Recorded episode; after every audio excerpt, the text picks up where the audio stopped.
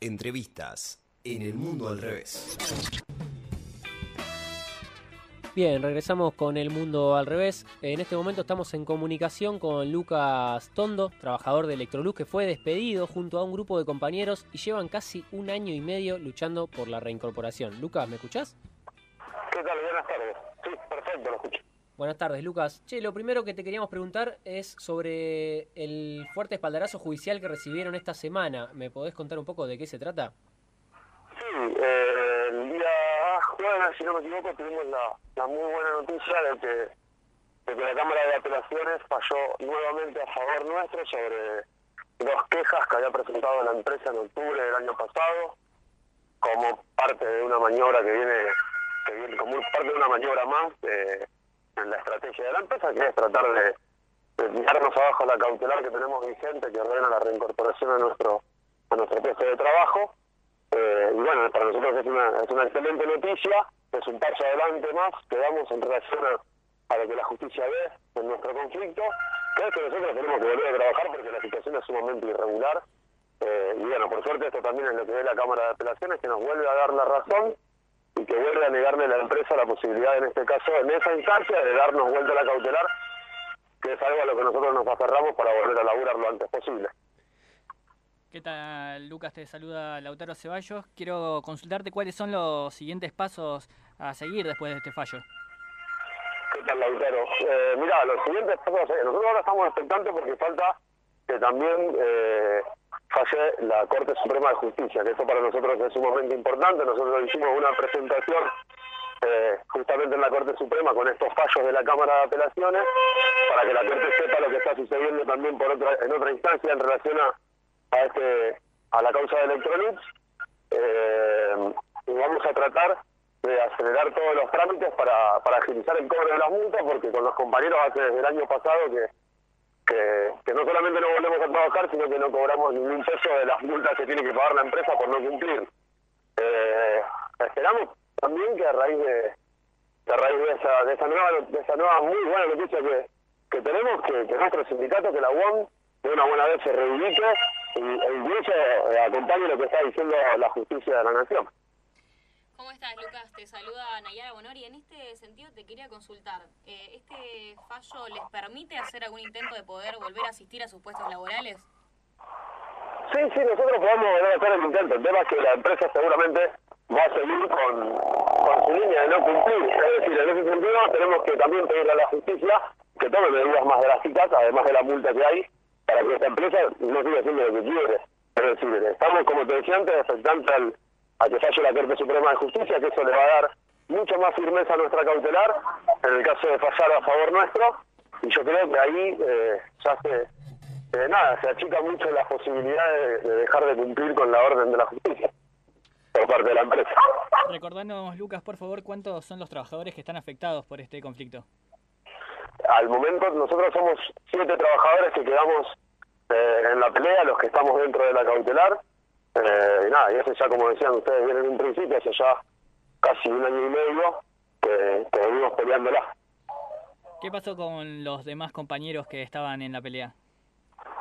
Sí, se fueron bajando por diferentes motivos. Esto, esto es, es como sucede generalmente. Es decir, en un momento cuando, cuando se nos trabaron los movimientos, eh, la, bro- la bronca espontánea era, era mucha, y eran muchos los compañeros que estuvieron ahí con nosotros en la puerta y después aguantando, aguantándonos incluso cuando, cuando se terminó el bloqueo, pero hay compañeros que por su familia, porque consiguieron otra changa, eh, o porque simplemente se, cansaron de, pelear, porque la realidad es que estar un año y medio peleándola de esta manera no es fácil, eh, pero bueno, qué sé yo, fueron quedando compañeros en el camino, con los cuales incluso charlamos eh, cotidianamente, eh, pero por una razón o por otra eh, se, se tuvieron que terminar bajando del conflicto. En relación a esto, al tolerar, al aguantar mientras se da la lucha, ¿cómo, cómo hicieron para aguantar sin ingresos eh, durante todo este tiempo? ¿Apostaron a la solidaridad de la población? ¿Cómo, cómo hicieron? Sí, hicimos de todo. Eh, en un principio, cuando tuvimos que dejar el bloqueo, salimos mucho, mucho con, con el fondo de lucha, es decir, a recorrer escuelas, facultades, terciarios, a contar la experiencia que estamos haciendo los trabajadores, a contarles lo que pasa dentro de la fábrica, incluso a, otro sector de la sociedad como son los estudiantes y algo que me parece que también está muy bueno. Después, por ejemplo, cuando, cuando se abrió toda esta situación de pandemia, eh, hemos lanzado eh, una campaña virtual para recibir colaboraciones también. Es decir, nos venimos apoyando, nos venimos apoyando ni más ni menos que en las mismas, en las mismas personas y en las mismas organizaciones, tanto políticos, sindicales como, como sociales, que, que desde el minuto cero nos vienen, nos vienen aguantando y que también es uno de los sostenes claves para pelear contra, contra monstruos tan grandes y seguir, y seguir en la lucha. Lucas, si tuvieron algún diálogo con las autoridades provinciales, digo, eh, ¿cuál es la mirada eh, acerca del accionar político en este conflicto?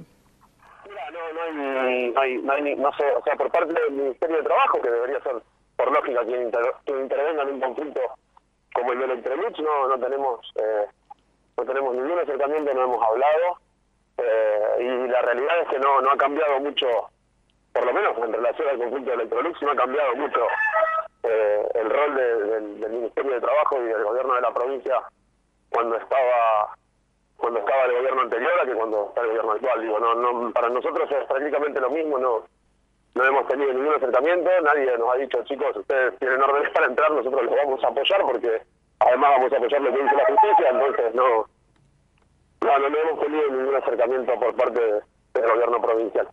Y con el sindicato, algo un poco nombraste antes, pero con el sindicato, ¿cómo está la relación? ¿Tuvieron varias idas y vueltas? La relación con el sindicato no, no, no hay, digo, no, ah.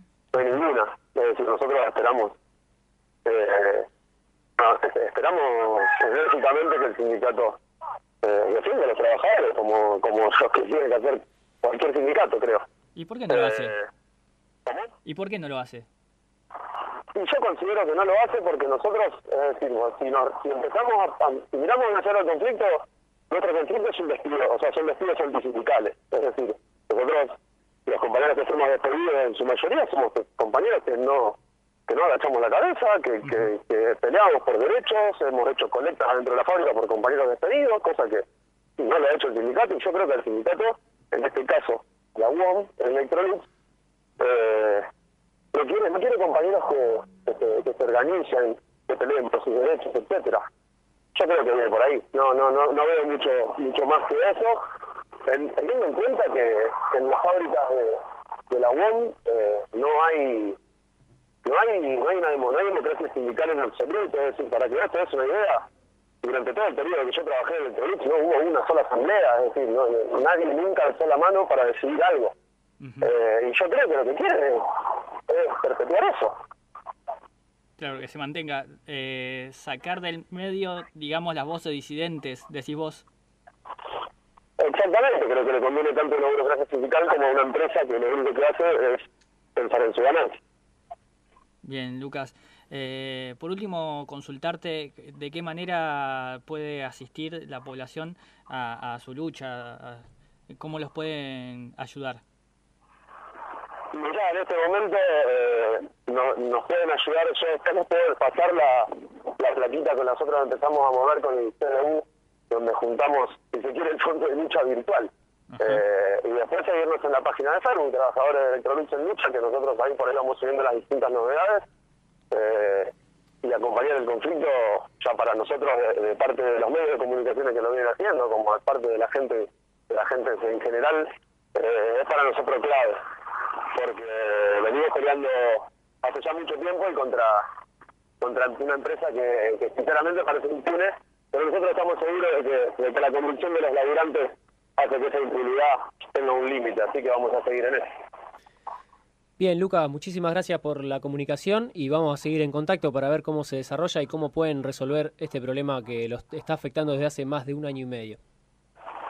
Bueno, muchísimas gracias a ustedes por el espacio también y estoy acá a disposición. Igualmente, Lucas, desde acá del Mundo al Revés te mandamos un abrazo fuerte.